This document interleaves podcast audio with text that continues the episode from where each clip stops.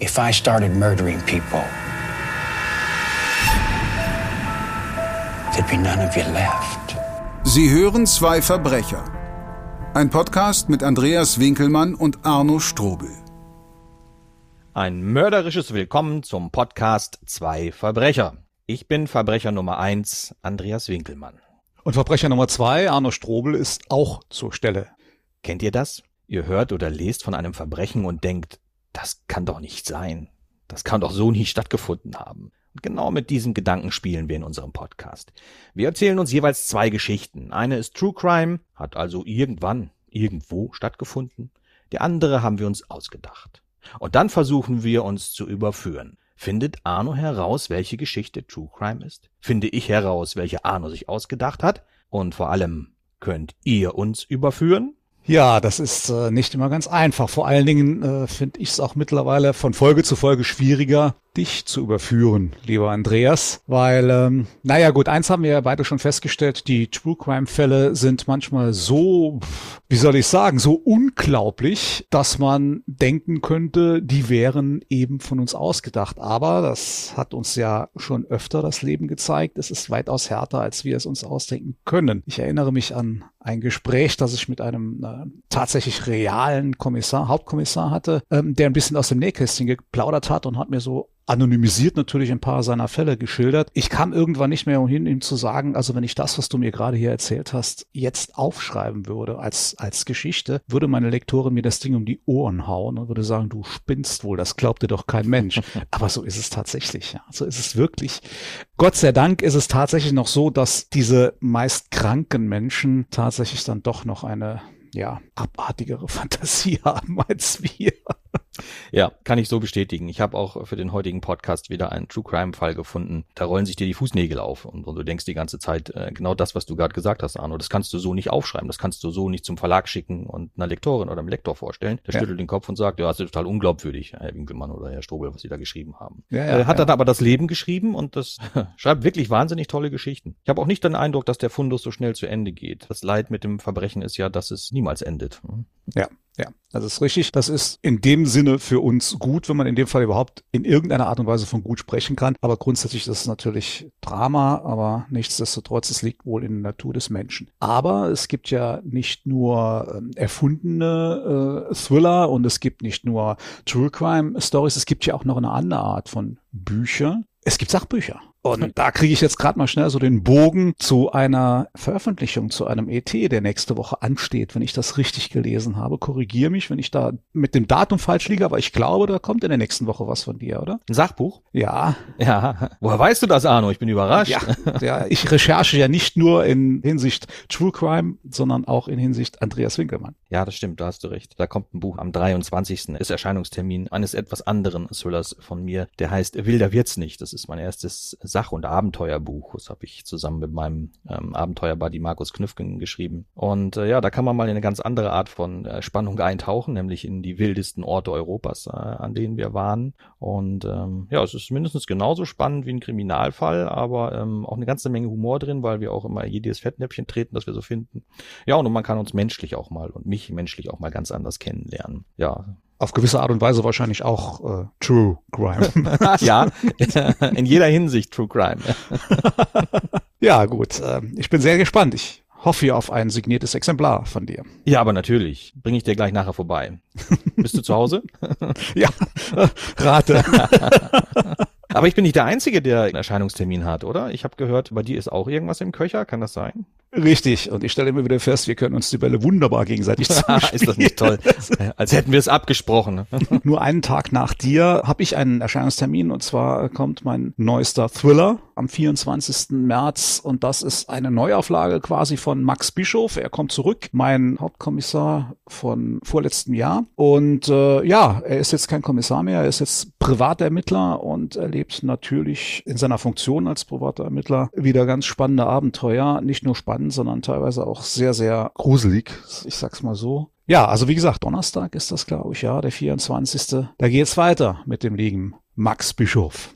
Na, schauen Ja. wir mal. Ja, das klingt doch super spannend. Max Bischof ermittelt wieder. Ja, wir beiden sind richtig fleißig, oder? Ja, ich stell's gerade auch fest. Ja. Kaum haben wir einen Erscheinungstermin hinter uns, es liegt schon der nächste an. ne? Ja, Man könnte den Eindruck gewinnen, wir machen nichts anderes, als Bücher zu schreiben. Ja, es ist wirklich wahr. Also äh, ich muss dabei immer wieder dran denken, eine Frage, die mir jetzt schon drei, viermal auf Lesungen gestellt worden ist, mit ziemlich dem gleichen Wortlaut. Herr Strobe, Sie arbeiten doch jetzt, also Sie sind doch hauptberuflich Autor. Mhm. Wann haben Sie denn zu arbeiten aufgehört? Die Frage ist tatsächlich schon ein paar Mal gestellt worden. Ich finde das immer wieder witzig. Äh, Ich sag dann auch, äh, ja gut, also das war kurz nach meiner Schulzeit, habe ich beschlossen, Arbeit ist nicht wirklich was für mich und seitdem dümpel ich dann so vor mich hin. Aber es funktioniert ja ganz gut. Ja, gutes Stichwort. Arbeit. Wollen wir beide uns mal an die Arbeit machen hier, äh, podcastmäßig. Können wir gerne angehen. Es ist hier alles, liegt hier alles vorbereitet, meine beiden Geschichten, bei dir wahrscheinlich ebenso. Jetzt bin ich allerdings wieder etwas am Schleudern. Wir wollten uns ja immer abwechseln mit dem Start, wer die erste Ja. Geschichte liest. Wer ist denn dran? Ja, genau. Wir sind jetzt in der sechsten Folge der zweiten Staffel und ich glaube so, es steht 4 zu 3 für mich, glaube ich. Genau, steht 4 zu 3. Leider Und beim letzten Mal gab es keinen Sieger, also wir haben beide richtig gelegen und Ja. äh, damit war es ein Gleichstand letzte Woche. Ich hatte beim letzten Mal angefangen, oder? Ja, weil du vorher verloren hattest. Aber wir können Ja. jetzt die Regel, ähm, der beim letzten Mal verloren hat, der fängt dieses Mal an, die können wir jetzt nicht anwenden, weil er keiner verloren hat. Wie wär's, wenn ich eine Münze werfe? Kopf oder Zahl? Wirf mal eine Münze. Hast du eine zur Hand? Ja, ja, ja, ich habe eine zur Hand. Ja, dann Kopf. Kopf. Ja, ist leider Zahl, Arno. Ja, schade. Ja, ich kann es dir beweisen. Ja, guck hier. Okay, Andreas, ich bin ganz Ohr. Okay, dann fange ich mit meiner ersten Geschichte an. Die Geschichte heißt, und das wird dir und unseren Zuhörerinnen und Zuhörern sicher bekannt vorkommen, und sie werden sicherlich zustimmen. Die Geschichte heißt, Mama hat immer recht. Nein, der kommt mir nicht ins Haus. Auf gar keinen Fall.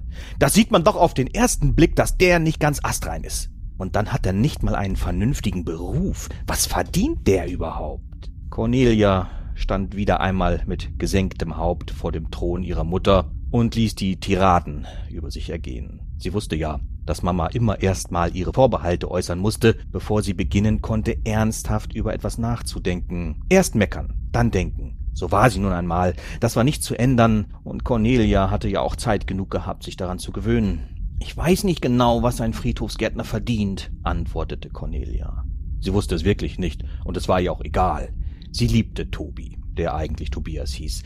Was spielte sein Einkommen da schon für eine Rolle? Für Mama eine sehr große. Auch das war schon immer so gewesen. Jeden Mann, den Cornelia bisher mit nach Hause gebracht hatte, viele waren es nicht gewesen, hatte Mama zuerst nach Einkommen, Sparbüchern und Bausparvertrag gefragt. Mama war ihr Leben lang bei der Bank beschäftigt gewesen. Es bedeutete ihr viel, zu wissen, wie viel Geld die anderen Leute verdienten oder besaßen. Cornelia bettelte noch eine Weile darum, Tobi einmal zu sich nach Hause einladen zu dürfen, aber Mama wollte davon nichts wissen. Irgendwann ging dieses Gespräch in die übliche Abendroutine über. Cornelia musste ihrer Mutter die Stützstrümpfe ausziehen, sie waschen, ihr das spärliche Resthaar bürsten, für die ordnungsgemäße Medikamenteneinnahme sorgen und sie schließlich ins Bett bringen. Mama litt unter Diabetes, Rheuma und Bluthochdruck schon seit Jahren. Schwere Arbeit war diese Pflege, und sie wurde mit jedem Kilo, das Mama zunahm, schwerer. Lange würde Cornelia das mit ihren 55 Jahren nicht mehr schaffen. Ihr Rücken schmerzte jeden Tag. Mama aber weigerte sich, fremde Hilfe in Anspruch zu nehmen. Ihre Auffassung war, es sei die Aufgabe der erstgeborenen Tochter, die Mutter bis in den Tod zu pflegen. Spät in der Nacht lag Cornelia wach und dachte an Tobi. Endlich war da ein bisschen Helligkeit, ein bisschen Freude in ihrem tristen, eintönigen Leben. Tobi war ein toller Mann, ruhig und sanft und liebenswürdig. Sicher, ähm, er war nicht der hübscheste, aber das war sie selbst auch nicht. Und so groß war die Auswahl in ihrem Alter nicht mehr. Vor allem nicht, wenn die Bewerber einen Einstellungstest bei ihrer Mutter bestehen mussten. Tobi bestand ihn nicht. Als er nach drei Wochen Betteln und Bitten endlich vorstellig werden durfte, beschimpfte Mama ihn unflätig. Mittlerweile hatte sie nämlich etwas über Tobis Vergangenheit herausgefunden. Mama war alt, fast 80, aber sie war immer noch helle im Kopf und hatte ihre Netzwerke in dieser Stadt, die sie nie verlassen hatte und in der sie jahrelang darüber entschieden hatte, wer einen Kredit bekam und wer nicht. Viele Leute waren ihr einen Gefallen schuldig. Sie dreckiger, ekliger Pädophiler! Schrie Mama Tobi an, und damit war die Sache klar. Auch dieser Mann war nichts für Cornelia. Dabei war Tobi von Beginn an ehrlich zu ihr gewesen, hatte ihr gestanden, was ihm damals, als er 30 gewesen war, passiert war und dass er lange in Behandlung gewesen war und ihm heutzutage so etwas nicht wieder passieren würde. Dass er sich ernsthaft für Cornelia interessierte, war doch der beste Beweis dafür.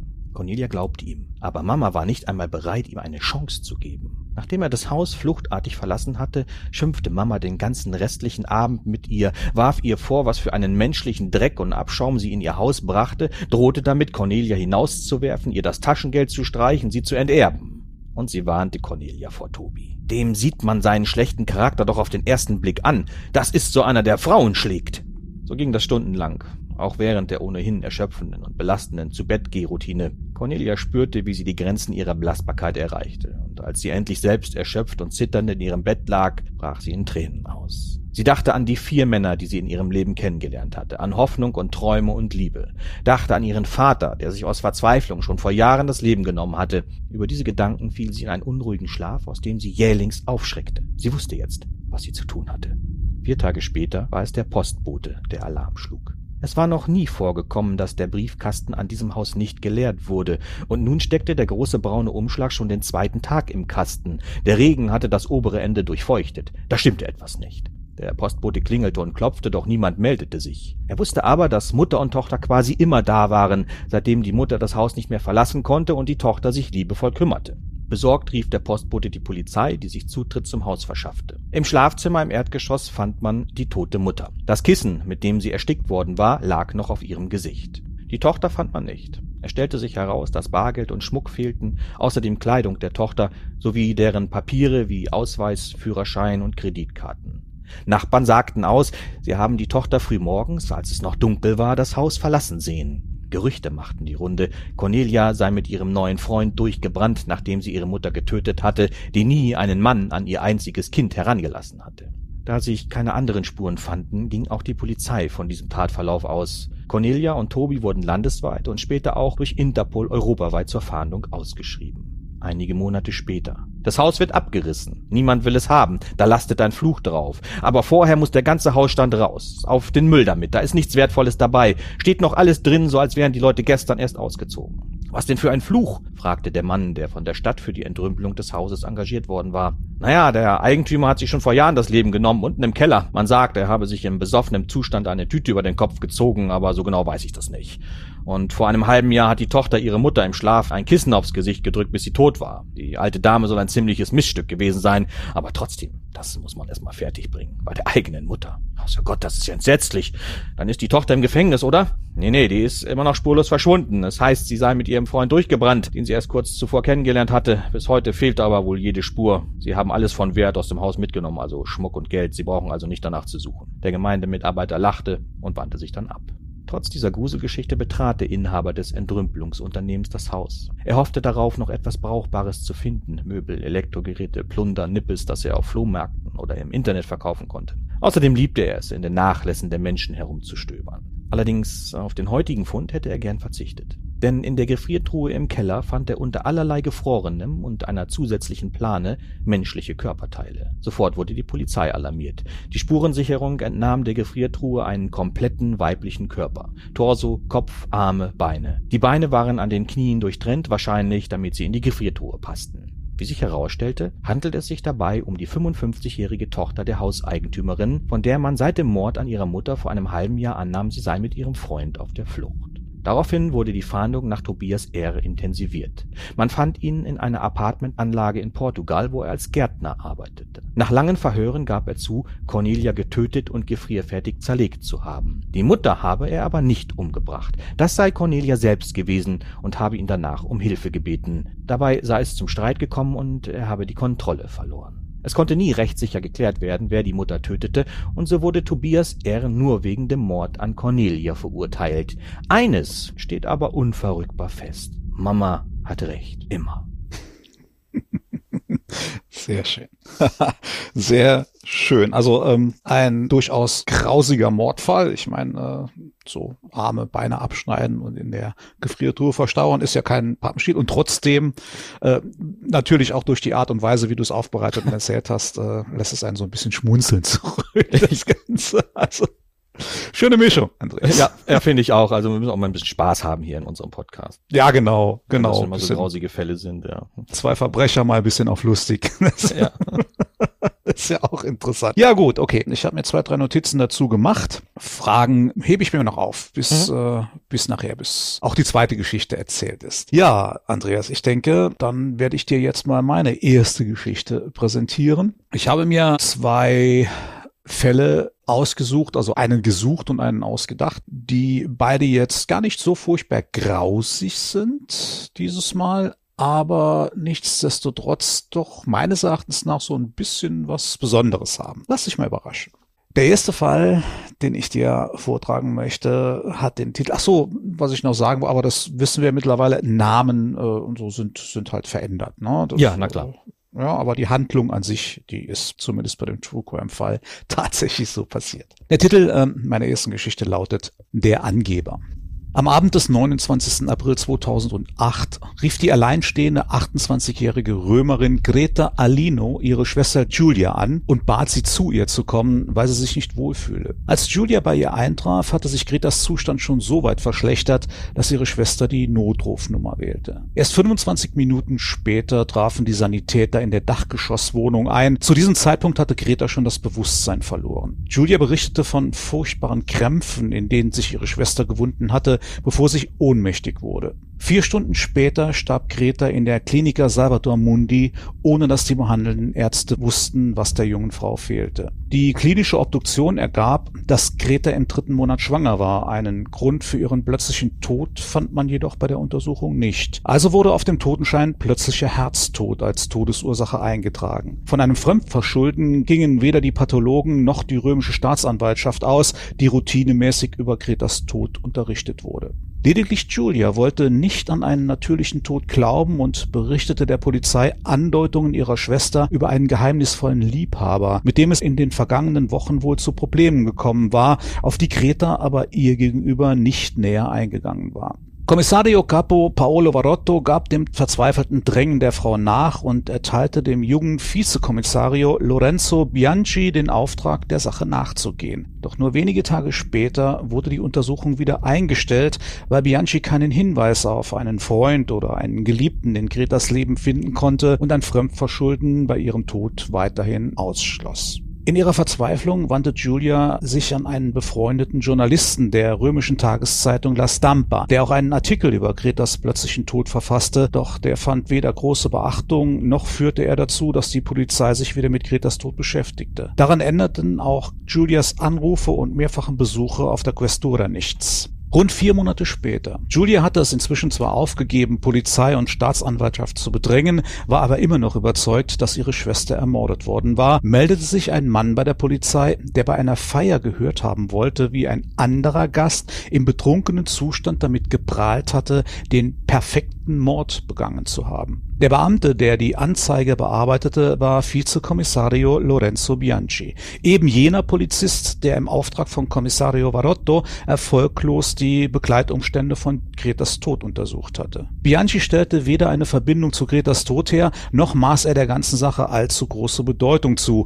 Es war keine Seltenheit, dass Leute bei der Polizei auftauchten, die glaubten, wichtige Hinweise zur Aufklärung einer Straftat zu haben. Dennoch erteilte sein Vorgesetzter, Barotto, ihm den Auftrag, die Angaben des Mannes zu prüfen. Also stattete Bianchi dem Veranstalter der Feier, einem römischen Geschäftsmann, einen Besuch ab und ließ sich von ihm eine Gästeliste geben, die er anschließend abtelefonierte. Dabei bestätigte zu seiner Überraschung gleich bei seinem dritten Anruf an die junge Frau ebenfalls gehört zu haben, wie ein Gast in stark angetrunkenem Zustand mit einem angeblich perfekten Mord angegeben hatte. Mehr noch, sie kannte sogar den Namen des Mannes. Es handelte sich um den Zahnarzt Matteo Mazzei. Mazzei, 42, verheiratet und Vater einer siebenjährigen Tochter, tat bei einer ersten Befragung durch Bianchi den Vorwurf, von einem Mord gesprochen zu haben, als geradezu lächerlich ab. Mittlerweile hatten sich aber insgesamt vier Gäste der Feier gefunden, drei Männer und eine Frau, die alle Zeugen des Gesprächs gewesen waren. Mit der Tatsache konfrontiert, räumte Mazzei schließlich ein, an jedem Abend stark alkoholisiert gewesen zu sein und nicht mehr genau zu wissen, was er gesagt habe.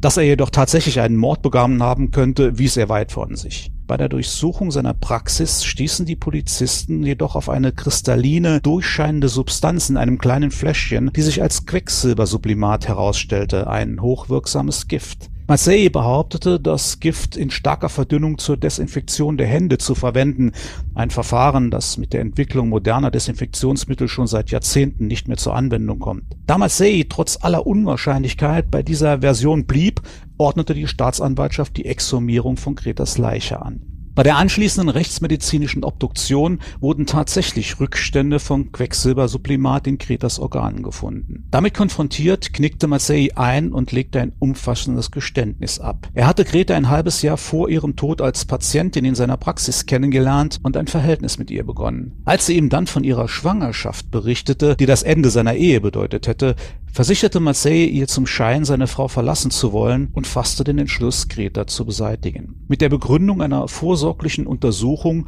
beorderte er sie in seine Praxis, wo er ihr eine Zahnfüllung erneuerte, unter die er eine kleine Menge des hochgiftigen Quecksilbersublimats mischte. Zwei Tage später war Greta tot. Dass bei der klinischen Obduktion die Rückstände des Gifts nicht entdeckt wurden, war aus Marseilles Sicht ein ebensolches Glück, wie seine unkontrollierte Prahlerei im betrunkenen Zustand zu seinem Verhängnis wurde. Am 12. Februar 2009 wurde Dr. Matteo Marseille zu lebenslanger Haft verurteilt, die er noch heute im Regina Coeli Gefängnis in Rom verbüßt. So. Na, das ist doch mal ein interessanter Fall.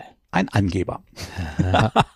Du weißt, das ist auch wieder typisch für Männer. Also wenn Frauen das so gemacht hätten, diesen Mord so begangen hätten, hätten sie für immer geschwiegen. Ja, Männer. Männer müssen dann auch noch damit prahlen auf der Party, dass sie ja angeblich den perfekten Mord begangen haben. Ja, ja, absolut. Und wie sagt man so schön, Kinder und Betrunkene sagen die Wahrheit. Sagen die Wahrheit. Genau, genau. Ja, Das ist auch ja. ein Grund, warum ich kein Alkohol trinke oder jedenfalls nicht so viel, dass ich betrunken werden könnte. Dass du irgendetwas verraten Ich könntest. zu viel zu verlieren.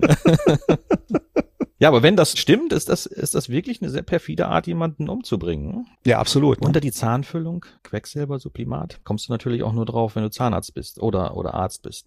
Ja, ja, Ja. ja. vor allen Dingen, ich weiß es nicht, ich kann mir vorstellen, äh, dass es da, dass das vielleicht gar nicht so einfach, na, obwohl das geht ja in, in den Organismus. Ich habe jetzt gerade dran gedacht, äh, wenn man tatsächlich eine Füllung bekommt, die war ja, zumindest früher war die ja meist aus Amalgam, was jetzt eigentlich auch giftig ist, ne? Was ja eigentlich Mhm. auch quasi ein, ein Gift ist. Also ich könnte mir schon vorstellen, aber keine Ahnung. Wie auch immer. Ich fand es sehr interessant. Ja, ich finde es auch sehr interessant. Und äh, schwierig einzuschätzen. Klingt schon Mhm. sehr realistisch. Ich muss das dann am Ende mit einer zweiten Geschichte vergleichen. Ja.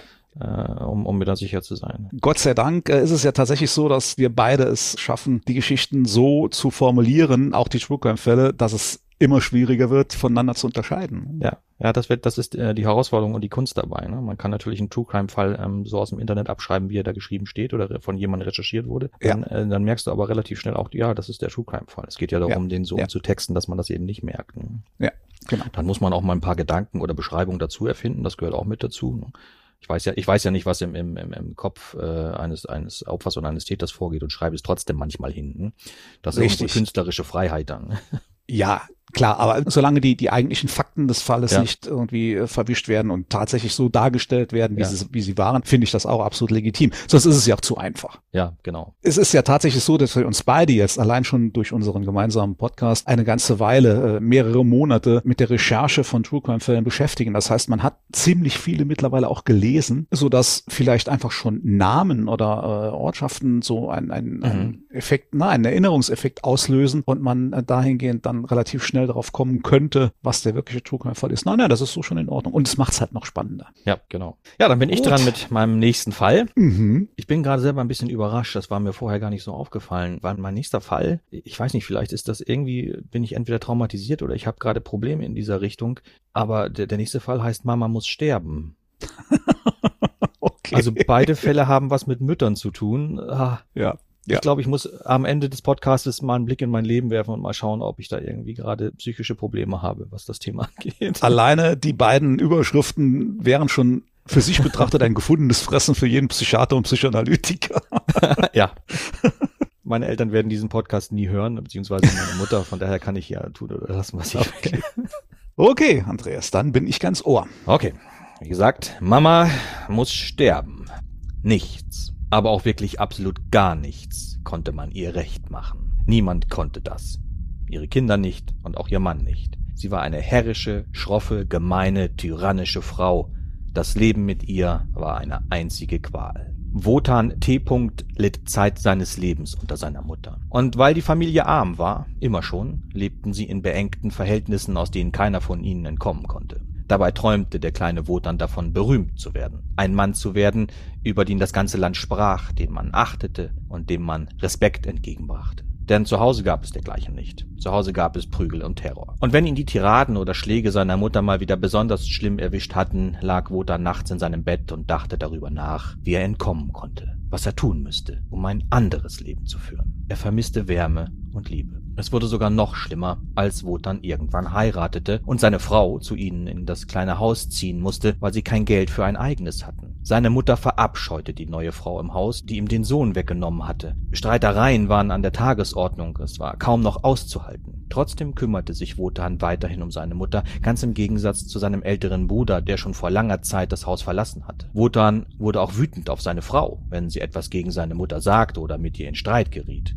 Das war für die junge Ehe alles andere als förderlich. Dann starb plötzlich sein Vater. Er hielt seine eigene Frau nicht mehr aus und er hängte sich auf dem Dachboden an einem Balken. Da er ein Trinker war, vermisste man ihn mehrere Tage lang nicht und wurde erst durch den üblen Verwesungsgeruch darauf aufmerksam, dass auf dem Dachboden etwas nicht stimmte. Wenig später starb die Mutter, überraschenderweise an einer Medikamentenüberdosis. Wotans Frau ergriff diese Chance, suchte sich einen Job in der Hauptstadt, zog dorthin und besuchte ihren Mann, der in seinem Elternhaus blieb, nur noch an den Wochenenden. Zwei Jahre später fand man in der ärmlichen Kleinstadt eine weibliche Leiche. Eine 61-jährige Putzfrau. Sie war vergewaltigt und gequält und schließlich mit einem Telefonkabel erdrosselt worden. Verschwunden war die Frau im November, der Leichnam wurde aber erst im Januar des darauffolgenden Jahres gefunden und sie war auch erst kurz vorher getötet worden. Folglich musste der Täter sein Opfer über Wochen irgendwo festgehalten und gequält haben. Und das in einer Kleinstadt von nicht einmal 30.000 Einwohnern, in der quasi jeder jeden kannte.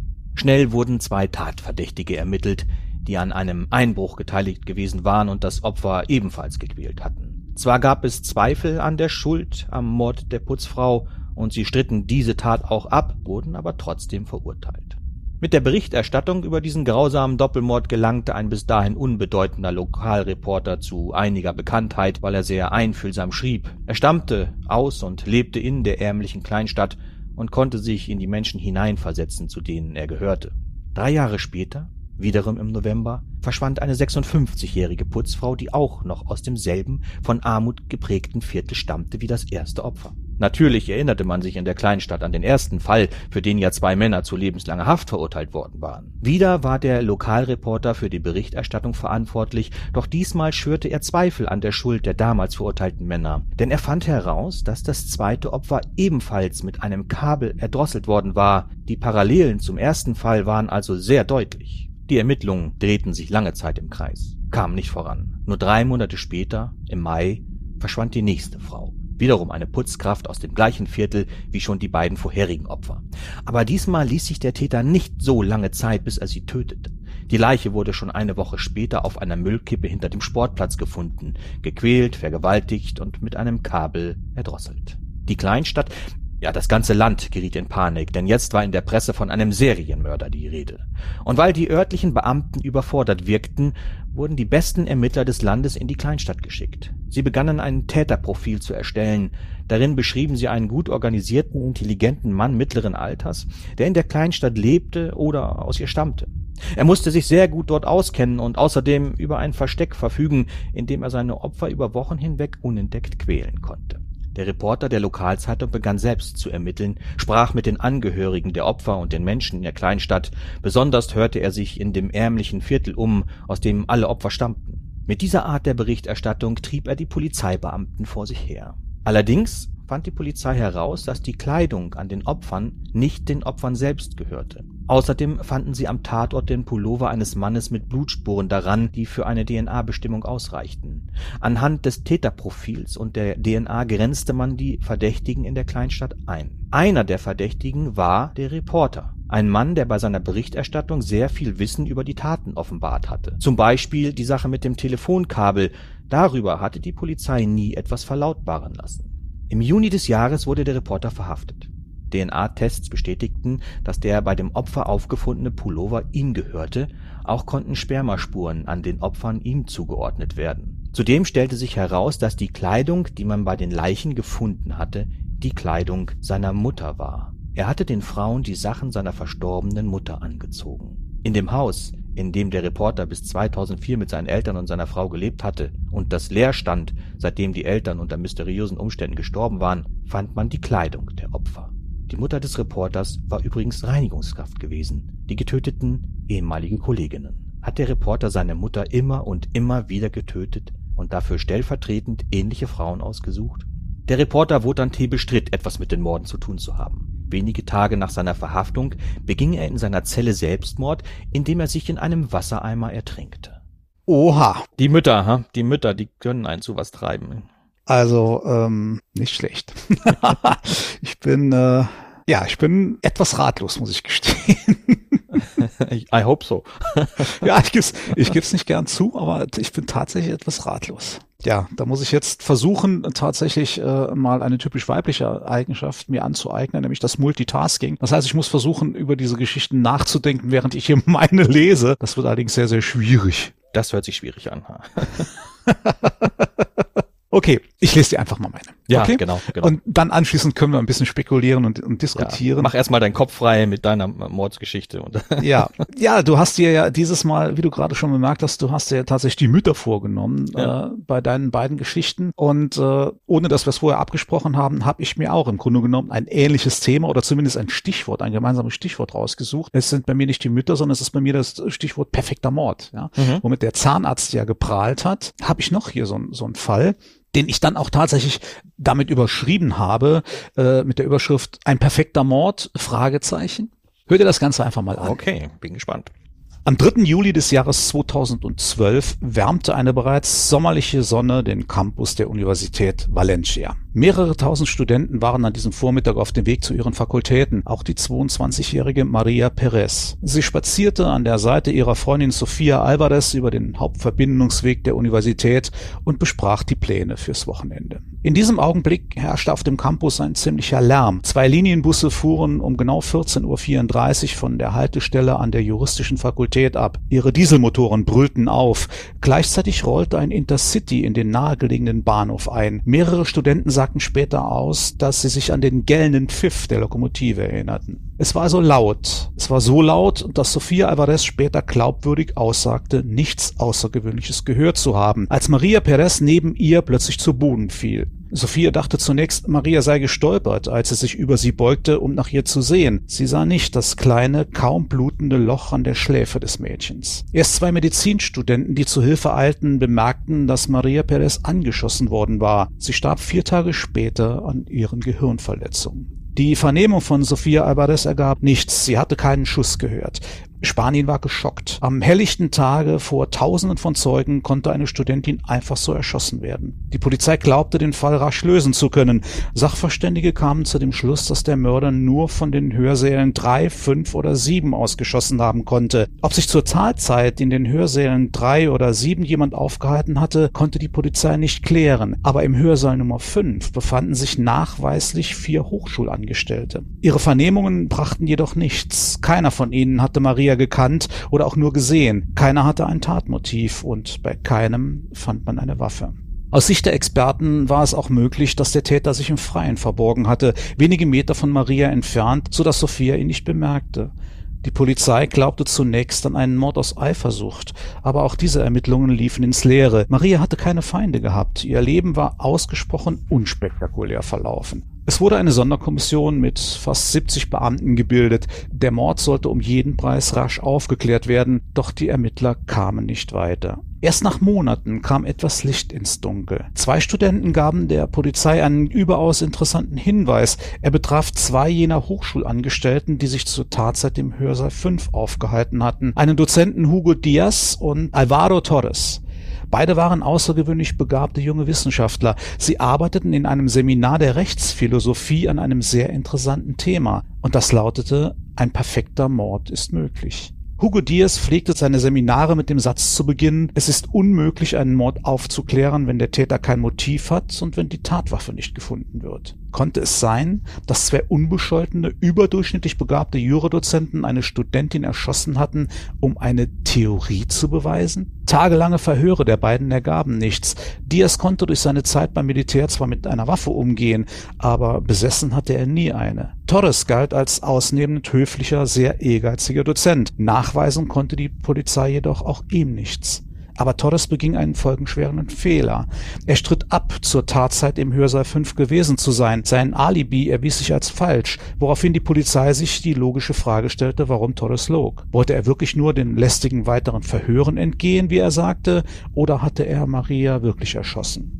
Die beiden weiteren Zeugen, die im Hörsaal 5 gewesen waren, widersprachen sich fortwährend. Mal wollten sie niemanden bemerkt haben, dann wollten sie wiederum gesehen haben, wie Torres schoss, dann sollte es wieder Diaz gewesen sein. Schließlich wurde Diaz und Torres der Prozess gemacht. Vor allem Diaz verstand es, seine Verteidigung gut zu inszenieren. Ich soll also nach Meinung der Anklage so unendlich dumm sein, dass ich nicht in einen Nebenraum ging, wo ich ohne von Zeugen gesehen zu werden hätte schießen können? fragte er zum Beispiel. Ich soll aus dem Nichts eine Pistole gezogen haben, obwohl drei Zeugen das hätten sehen müssen, um dann zum Fenster zu gehen und wahllos einen Menschen zu töten? Ich, ein bisher völlig normaler Mensch, soll mich in jener Minute in ein vollkommen irrational handelndes Monster verwandelt haben? Glauben Sie das wirklich? Drei Instanzen beschäftigten sich insgesamt sechs Jahre lang mit dem Fall.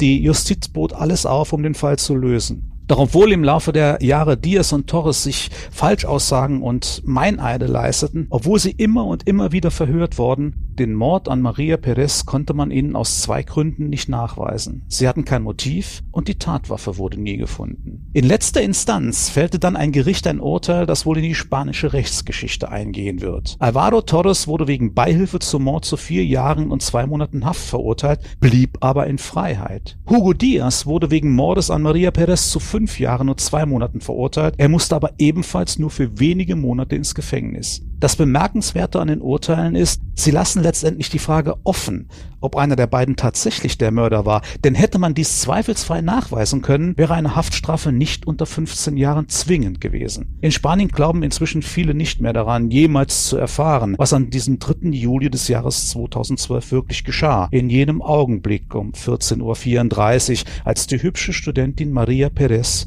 vor dem Hosa 5 der juristischen Fakultät zusammensackte. So. Ja, wow. Arno, wir machen es uns wirklich nicht leicht. Gegenseitig. das ist Sinn und Zweck der Übung.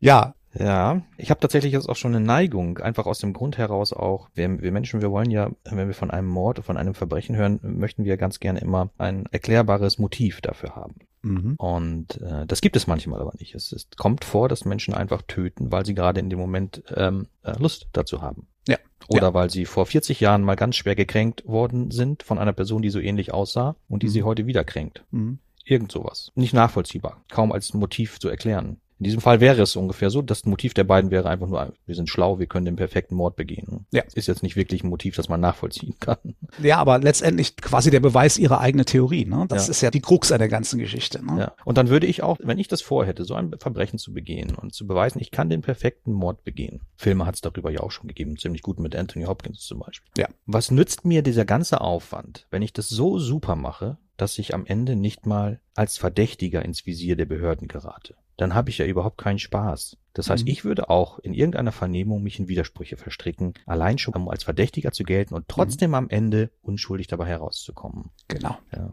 So ähnlich wie die beiden das gemacht haben. Ja, das ist nämlich der springende Punkt in der ganzen Geschichte. Diese Diskussion habe ich tatsächlich schon ein paar Mal geführt, ja. auch in Lesungen, aber auch schon äh, mit Kolleginnen und Kollegen, nämlich die Definition des perfekten Mordes. Es gibt ja äh, Kolleginnen und Kollegen von uns, die definieren den perfekten Mord dahingehend, dass sie sagen, wenn es mir gelingt, einen Mord zu begehen, bei dem niemand merkt, dass es ein Mord war, wo jeder davon ausgeht, es ist ein natürlicher Tod oder ein Unfall oder sowas in der Art, dann ist das doch perfekt. Ja. Und ich bin der andere Meinung. Ich bin da mhm. genau bei dem, was du gerade gesagt hast. Nein, es ist eben dann nicht perfekt, weil keiner weiß, dass es ein Mord ist. Der perfekte Mord ist der, bei dem jeder weiß, wer es getan hat, aber man kann ihm absolut nichts nachweisen. Das ist für mich der perfekte Mord. Ja, genau. Da stimme ich dir zu. Ja, super. Ich hatte es ja schon des Öfteren erzählt. Ich mache mir immer so kleine Bewertungskreuzchen äh, zu mhm. deinen Geschichten. Ne? Ähm, ich gebe es mal frei heraus zu. Heute habe ich aber bei jeder Geschichte drei Bewertungskreuzchen. Das steht da also unentschieden. ich muss da wieder auf mein Bauchgefühl vertrauen. Das kannst du machen. Äh, möchtest du das gleich auflösen oder soll ich dir erstmal äh, sagen, was ich von deinen Geschichten Ja, genau. Äh, machen wir denke so. oder reininterpretiere? Ja, okay. Also, ähm, ich habe jetzt mittlerweile auch eine Tendenz. Also, wie ich anfangs gesagt habe, erstmal, äh, nachdem ich deine zweite Geschichte gehört habe, habe ich echt gedacht, oh Mist, das ist eigentlich unmöglich, da rauszufinden, was, was True Crime ist und was äh, von dir erfunden worden ist. Und wie auch schon beim letzten Mal, muss ich auch dieses Mal da und wie du auch gerade gesagt hast, absolut auf mein Bauchgefühl gehen und mir quasi irgendwelche Argumente aus den Fingern saugen, warum ich das eine für wahr und das andere für erfunden halte verschiedene Dinge, wo man erstmal stutzt, haben meines Erachtens nach beide Geschichten. Also, dass jemand, um mal mit der zweiten Geschichte zu beginnen, ähm, dass jemand äh, immer wieder seine Mutter umbringt, die er so sehr gehasst hat, ja, könnte ich mir tatsächlich vorstellen. Was mich ein bisschen zweifeln lässt oder ein bisschen ins Stolpern kommen lässt, ist die Tatsache, dass er sich wirklich die Mühe gemacht hat, dann jeweils die, die Kleidung seiner Mutter, diesen Frauen anzuziehen. Das ist schon, fand ich jetzt ungewöhnlich, so weit zu gehen äh, in einer Situation, in der man einen Menschen tötet. Aber nichtsdestotrotz, das ist ja schon krank, was der Gute macht. Aber ganz ausschließen kann man es natürlich nie. Was bei deiner ersten Geschichte mich ein bisschen stutzig gemacht hat, äh, Mama hat immer recht mit dem Friedhofsgärtner und der lieben Cornelia, war die Geschichte, warum Cornelia zerstückelt worden ist oder warum er sich die Mühe gemacht hat, der Friedhofsgärtner Cornelia zu zerstückeln und in die Gefriertruhe zu schmeißen, wobei die Mutter einfach so gefunden werden durfte und, und da gelegen hat. Gut, jetzt kann man sagen, ja, aber so wie er es darstellt, hat ja Cornelia ihre Mutter selbst umgebracht. Das ist was anderes, aber seinen Mord hat er entsprechend. Ver aber das, versteht, es gibt, ergibt mhm. für mich unterm Strich nicht so diese zwingende Logik von Handlungen, so dass das der Punkt war, der mich da hat stolpern lassen. Und wenn ich das beide jetzt mal gegeneinander aufwiege, habe ich auch eine ganz klare Tendenz äh, und kann eigentlich nur hoffen, dass mein Bauchgefühl mir da recht gibt. Wir sind also quasi beide an dem gleichen Punkt angelangt. okay. Möchtest du beginnen oder soll ich beginnen? Ja, okay, dann äh, ich habe vielleicht sogar noch mal eine Frage. Ja. Bevor ich mich jetzt festlege. Bei deinen Recherchen hast du da herausgefunden bei dem zweiten Fall, der perfekte Mord Fragezeichen. Ja. Die Entfernung vom Campus von diesen Fenstern aus bis zum Bahnsteig, wo die ähm, wo die Maria erschossen wurde. Ist ja. die bekannt, die Entfernung? Ich habe es jetzt nicht mehr stehen, aber ich erinnere mich tatsächlich dran. Ähm, das ist einer der Punkte, äh, die ich rausgekürzt habe in der Beschreibung äh, dieses Falles. Die war unendlich lang und ich habe sie entsprechend äh, bisschen umformuliert und entsprechend gekürzt. Hm. Ähm, und das war eine der Beschreibungen, die ich rausgekürzt habe. Jetzt, wo du es erwähnst, hast du eigentlich in dem Punkt recht. Das wäre schon wichtig gewesen, das drin zu lassen. Also das war vielleicht nicht. Aber es ist ja gut, dass du nachfragst. Also dort stand tatsächlich etwas, ich erinnere mich dran, dass äh, genau zu dieser Uhrzeit Maria tatsächlich vor diesen Fenstern dieser Hörsäle vorbeigegangen ist. Also dass die wohl in unmittelbarer Nähe waren. Aha, okay, gut. Weil wenn die Entfernung zu groß gewesen wäre, ähm, ich weiß das aus eigener Erfahrung, wie schwierig es ist, mit der Pistole wirklich in die Schläfe zu treffen aus größerer Entfernung. Aus ja, mehr als, ja. Das wird schon schwierig aus mehr äh, als 20 Metern. Ja. Weil bei, bei 50 Metern schaffst du das überhaupt nicht mehr. Du kannst zwar noch jemanden treffen, aber nicht zielgenau in die Schläfe. Ja, ich weiß, ich äh, habe das, das große Vergnügen gehabt, bei der Bundeswehr äh, mit ja. P1 zu schießen. Genau, davon ja. spreche ich auch. Das ist jetzt nicht unbedingt eine gute Referenz, die P1 von der Bundeswehr so als Schusswaffe. Nein, vor allen Dingen, ich bin dann irgendwann dazu übergegangen und habe gesagt, also im Ernstfall würde ich eher mit dem Ding nach jemandem schmeißen, ja, als auf ihn genau. zu schießen. Also. Ja, genau. Okay, aber dann ist das glaubwürdig, wenn sie direkt vor den Fenstern entlang gegangen ist. Ähm, klingt das für mich glaubwürdig. Mhm. Ja. Wie gesagt, das Bauchgefühl und die Tendenz hin zu deinem perfekten Mord, Fragezeichen, weil du am Ende dieses Riesenfass des unglaublichen Urteils ähm, das ja wahrscheinlich wirklich in die Rechtsgeschichte eingeht, so wie du es mhm. beschrieben hast, dass du dieses Riesenfass da aufgemacht hast, ähm, lässt mich dazu tendieren, nein, ich treffe hier eine ganz klare Entscheidung jetzt, damit wir mal zum Punkt, äh, zum Potte kommen hier, dass äh, deine Geschichte mit dem perfekten Mord Fragezeichen der True Crime Fall ist und dass dein Angeber erfunden ist. Okay. Soll ich dir mal schildern, wie es mir immer dabei geht, Arno, ähm, wenn wir an die Auflösung kommen? Ich habe richtig Bluthochdruck und Herzklopfen. Das ist total das ungesund mir, hier für mich. Es geht mir ähnlich. es ist jedes Mal, als ginge es bei diesem Punkt jetzt um unendlich viel. ja, genau. Aber es ist auf der anderen Seite, weißt du was, ich finde es eigentlich gut, dass das bei uns beiden so ist. Das zeigt ja letztendlich, dass wir die Sache ernst nehmen und wirklich ja. auch mit Herzblut dabei sind. Schön, dass es dir genauso geht wie mir in dem Fall, dass ich nicht der Einzige bin, der hier zappelnd sitzt und denkt, oh mein Gott, oh mein Gott, oh mein Gott. Ja, da bin ich ja froh. Ehrlich. und es geht um viel. Beim letzten Mal, als ich verloren habe, hast du mich ertränkt. Also es geht ja, schon stimmt, um stimmt, einiges. Da hast du allerdings recht. Das war, äh, ja, hat hat Spaß gemacht. Ich, ja. Jetzt, wo du es gerade wieder erwähnst, hat schon Spaß gemacht. Ja, umso lieber hätte ich eine ähnliche Situation natürlich jetzt gern wieder. Mhm. Aber schauen wir mal. Ja. Dann sage ich dir jetzt meine Einschätzung und dann lösen wir auf, okay? Ja, wir treiben es auf die Spitze, genau. Gut. Also, so sehr, ich mache da jetzt gar nicht lange Federlesen drum, ich sag's dir frei raus. So sehr mir bei beiden Fällen verschiedene Dinge so ein bisschen aufgestoßen sind, überwiegen doch meine Zweifel an dem Friedhofsgärtner-Fall. Mama hat immer recht. Wenn du sagst, das ist True Crime, dann wird's das natürlich auch sein. Dann muss ich das so glauben, aber ich, ich kann darüber dann nur den Kopf schütteln, warum dieser komische Friedhofsgärtner Cornelia zerstückelt hat und in die Gefriertruhe geschmissen hat und die Mama oben hat liegen lassen lassen, so dass ganz klar war, dort wird jetzt ermittelt und man wird das alles durchsuchen. Da fehlt mir so ein bisschen die Logik. Also ich lege mich dann auch fest und sage, Mama hat immer recht, Friedhofsgärtner hast du dir sehr schön ausgedacht und dass die Mama sterben muss, also tatsächlich diese Putzfrauengeschichte, ist eigentlich auch nicht ganz glaubwürdig, aber trotzdem True Crime, die es war. So. So. Nun haben wir beide unsere Tipps abgegeben. Ja, genau. Und habe ich, dass du jetzt nicht noch mehr in Führung gehst. Du führst ja schon mit einem Punkt.